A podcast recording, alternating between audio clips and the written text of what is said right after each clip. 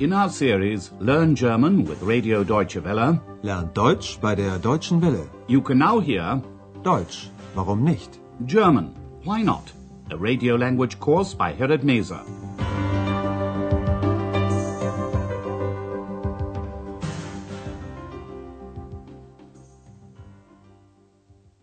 Hello and welcome back. Today you can hear lesson 3. Will you take me with you? Nimmst du mich mit? In the last lesson we introduced the main characters in this course.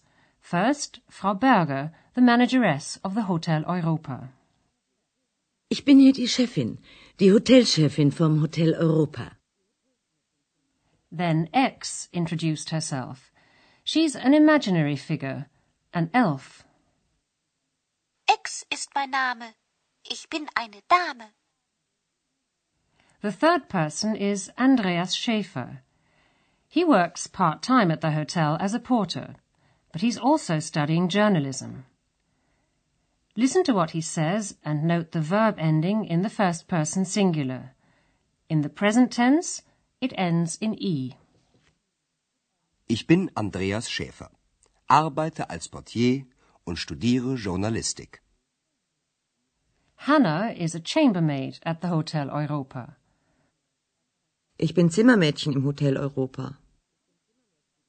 Dr. Thürmann is a regular guest at the hotel. He comes from Berlin. Also, ich bin Gast im Hotel Europa.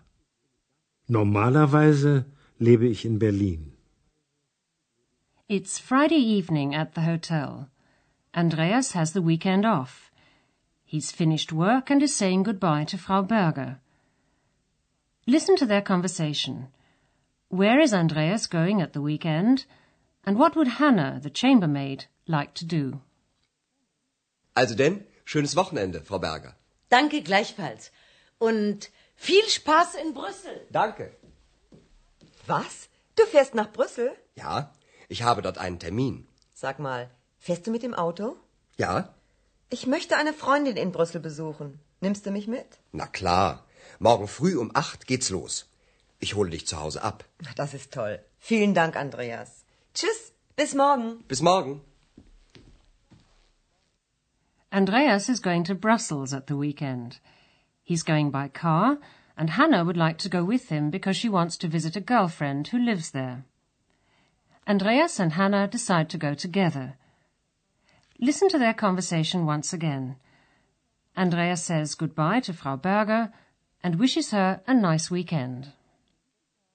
Also denn, schönes Wochenende, Frau Berger. Frau Berger wishes Andreas a nice weekend too. The same to you, she says.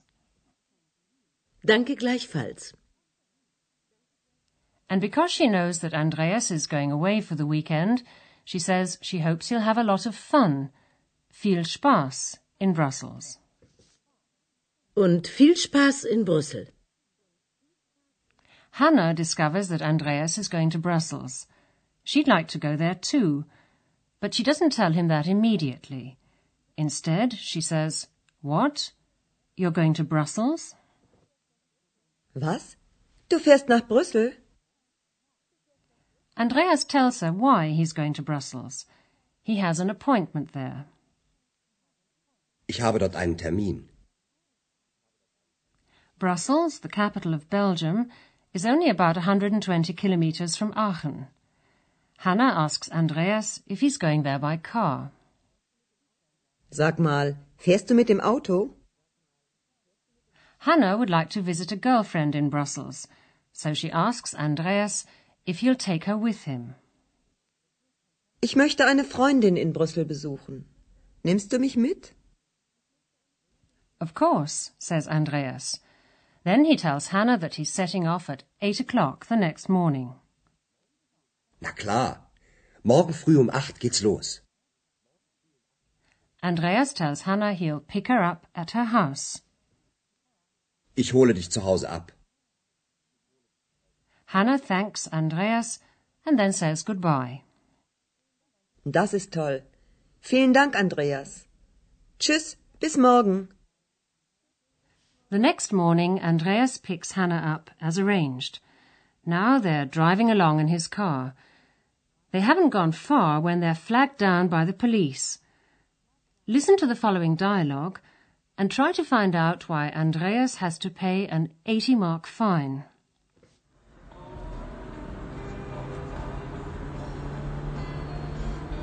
Oh nein, auch das noch.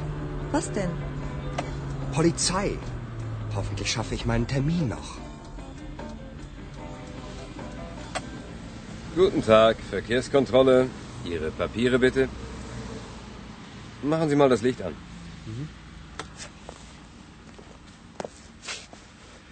Okay, alles in Ordnung. Was meinen Sie, Herr Schäfer, wie schnell sind Sie gefahren? Ich weiß nicht. 130. Das ist gut möglich. Sie dürfen hier aber nur 100 fahren. Haben Sie das Schild nicht gesehen? Nein, tut mir leid. Tja, das hilft Ihnen nichts. Das kostet Sie 80 Mark. Andreas has to pay an 80 mark fine because he was driving too fast. Listen to the scene once again. Andreas is driving along and is suddenly flagged down by the police, die Polizei. Oh nein, auch das noch. Was denn? Polizei. Andreas is annoyed and says to Hannah, I hope I'll make it to my appointment. Hoffentlich schaffe ich meinen Termin noch. The police are checking cars, or as they say in German, they're doing a traffic check, eine Verkehrskontrolle. Andreas has to show his papers, Papiere. That means he has to show his driving license and the car registration papers. Guten Tag, Verkehrskontrolle. Ihre Papiere bitte. The police check Andreas's car for any technical defects. First, they ask him to switch his lights on. Machen Sie mal das Licht an. Andreas's lights are working okay. Okay, alles in Ordnung. Then Andreas discovers why the police have stopped him. The policeman asks Andreas if he knows how fast he was driving. Was meinen Sie, Herr Schäfer, wie schnell sind Sie gefahren? Andreas wasn't aware of the speed he was doing. The policeman tells him that he was doing 130 kilometers an hour, and then he adds that the speed limit is 100 kilometers. Ich weiß nicht. 130. Sie dürfen hier aber nur 100 fahren. Next, the policeman says to Andreas, Didn't you see the sign? Haben Sie das Schild nicht gesehen? There's a speed limit on the stretch of motorway Andreas was on, but Andreas didn't notice the sign. He says to the policeman that he's sorry. Tut mir leid. But the policeman says that saying sorry won't help him. Tja, das hilft Ihnen nichts. If you break a speed limit in Germany, you have to pay a fine. Andreas's mistake costs him 80 marks. Das kostet Sie 80 Mark. And now let's take a look at some of the grammar points we've come across in today's lesson.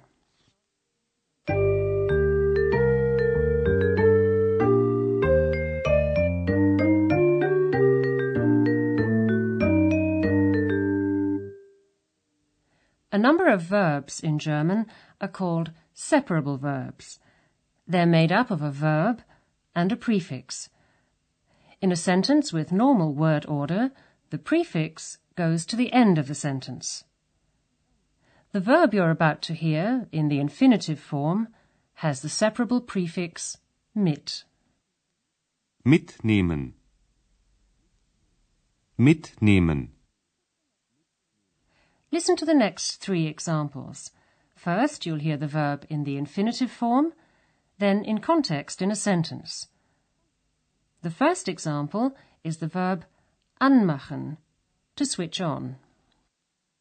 Anmachen. Machen Sie das Licht an. And now the verb abholen, to fetch or pick up. Abholen. Ich hole dich zu Hause ab. And finally, the verb mitnehmen, to take along or take with one. Mitnehmen. Nimmst du mich mit?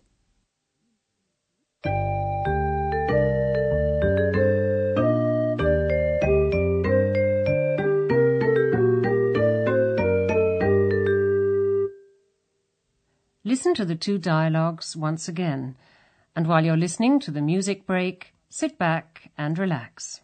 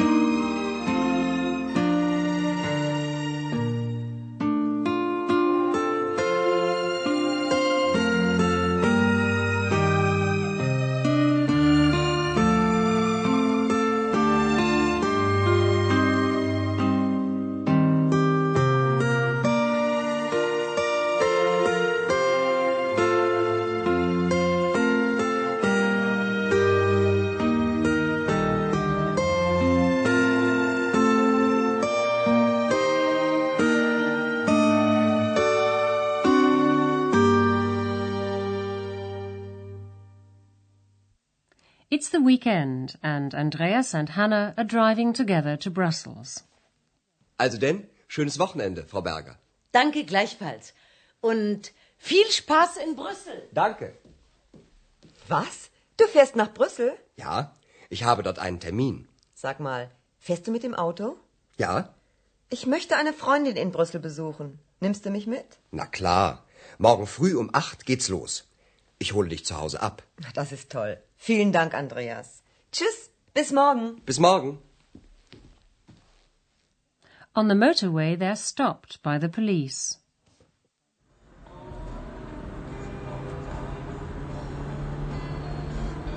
Oh nein, auch das noch. Was denn? Polizei. Hoffentlich schaffe ich meinen Termin noch. Guten Tag, Verkehrskontrolle. Ihre Papiere bitte. Machen Sie mal das Licht an.